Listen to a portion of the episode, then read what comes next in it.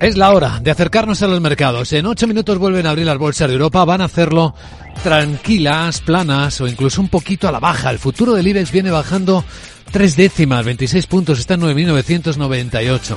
El del Eurostox está plano y el americano también. El SP en 4.971. La noche asiática también bastante tranquila, con China acercándose a las fiestas del Año Nuevo del Dragón y con la bolsa de Hong Kong bajando un poquito, pero hoy menos que otros días. Se nota la intervención del gobierno cómo está funcionando. Bueno, seis décimas baja, ya está cercana al cierre y siguen rebotando bolsas como la de Shenzhen, donde cotiza la tecnología. Bueno, ¿qué tenemos en la escena de este miércoles 7 de febrero? Sandra Torrecillas, buenos días. Buenos días. Vamos primero con los datos que ya tenemos sobre la mesa. Producción industrial en Alemania. Son cifras del mes de diciembre, descenso del 1,6%, dato peor de lo esperado. Hemos conocido también el índice Halifax de precios de la vivienda en el Reino Unido. Son cifras del mes de enero y en este caso ha subido un 1,3% y supera previsiones. En unos minutos esperamos la producción industrial en España y por la tarde lo más importante será la balanza comercial en Estados Unidos. Pues ahí tenemos el contexto con los datos que ya se han publicado y los que se van a publicar que puedan tener algún impacto en los mercados. Nos acompaña en este informe de preapertura de mercados en Capital Radio don Jesús Sánchez Quiñones, director general de Renta 4 Banco. Don Jesús, muy buenos días. Buenos días. ¿Su diagnóstico cuál es? ¿Qué es lo importante que debemos observar en el mercado hoy? Hoy sí que vamos a tener una apertura prácticamente plana, vamos a tener que estar muy atentos otra vez a el inmobiliario comercial en Estados Unidos. Ayer un, eh, un banco, el Community Bank, volvió a caer un 22% durante la sesión y un 17% adicional en el mercado fuera de hora y además Moody le ha bajado el rating a bono basura.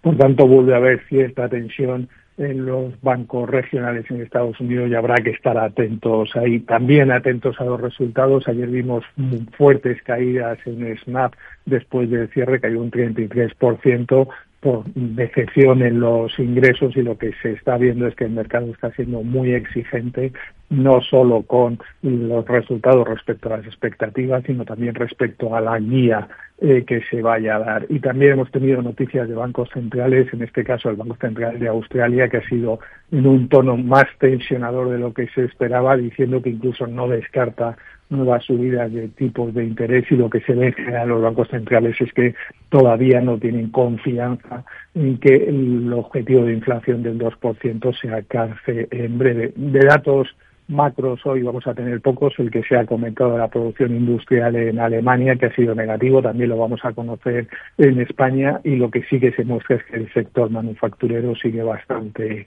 eh, débil. Y vamos a estar también muy atentos a los resultados. Hoy no tanto en España sino en Europa. Vinci, Deutsche Börse y Total Energy son algunos de los resultados que publicarán hoy y en los próximos días tendremos bastante más resultados de compañías españolas. Algunos tenemos ya que vamos a ver. Don Jesús Sánchez Quiñones, director general de Renta 4 Banco, gracias por situarnos en la escena. Que vaya bien el día. Muchas gracias, Como complemento a lo que decía don Jesús, también hay declaraciones de Isabel Snabel, que es la responsable de política monetaria del BCE en Financial Times, reconociendo que hay riesgo de un rebrote de la inflación.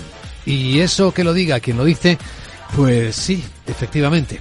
Vamos a hablar de los resultados que nos han llegado en las últimas horas, los de Siemens Energy. Que vuelve a beneficios. En el eh, primer trimestre fiscal obtiene un beneficio neto de casi 1.600 millones de euros, aunque aquí hay que tener en cuenta que en parte se debe a ganancias extraordinarias por esa venta que tuvo que realizar de una filial india a la antigua matriz, a Siemens. Eh, su CEO, eh, Christian Brunch, dice que ha sido un trimestre sólido, alentador y dice que no habrá cambios en el coste previsto por los problemas de calidad de su división de turbinas eólicas terrestres y que será de 1.600 millones de euros. Un mensaje de los que no gusta el mercado, pues que recortas tus inversiones y que suspendes tu dividendo. Es lo que ha hecho el promotor de parques eólicos marinos Osters, que es el número uno del mundo en esta materia. Recorta sus inversiones en 5.000 millones de euros, reduce objetivos de capacidad de generación de energía y suspende el pago de dividendos. Además va a vender activos, todo ello como parte de una importante revisión de su negocio. Pues curiosamente ha publicado también resultados Vestas. El fabricante de turbinas eólicas que supera previsiones con sus cuentas trimestrales, pero no va a pagar dividendo con cargo a 2023. Entre los resultados importantes de esta mañana, efectivamente tenemos de petroleras como Total Energies, también de Quinor. El del beneficio neto ajustado de Total Energies baja 31% en el cuarto trimestre hasta 5.200 millones de dólares, debido sobre todo a los menores precios del petróleo y menores márgenes de refino, eleva el dividendo un 7%. Y la petrolera nórdica Equinor supera previsiones con sus cuentas del último trimestre, pero recorta la retribución a los accionistas. Estima que la producción se va a mantener estable en 2024. Como siempre en los mercados hay cara y hay cruz. La cruz ya lo hemos visto en el lado americano con los bancos regionales que vuelven a ser objetivo de preocupación.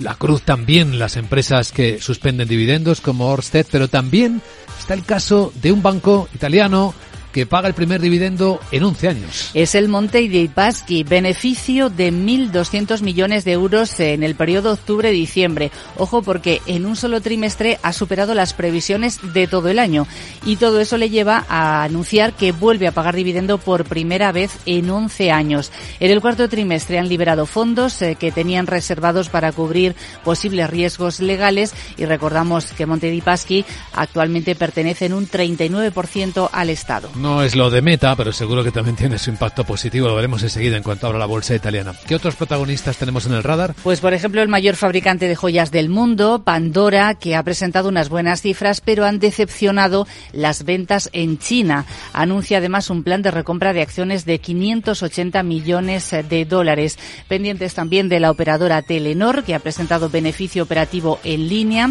Prevé un crecimiento de un solo dígito en los ingresos este año.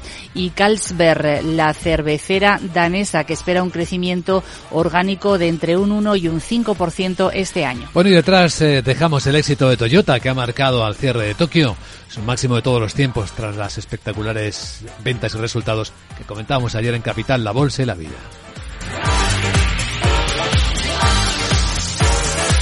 Luis Vicente Muñoz.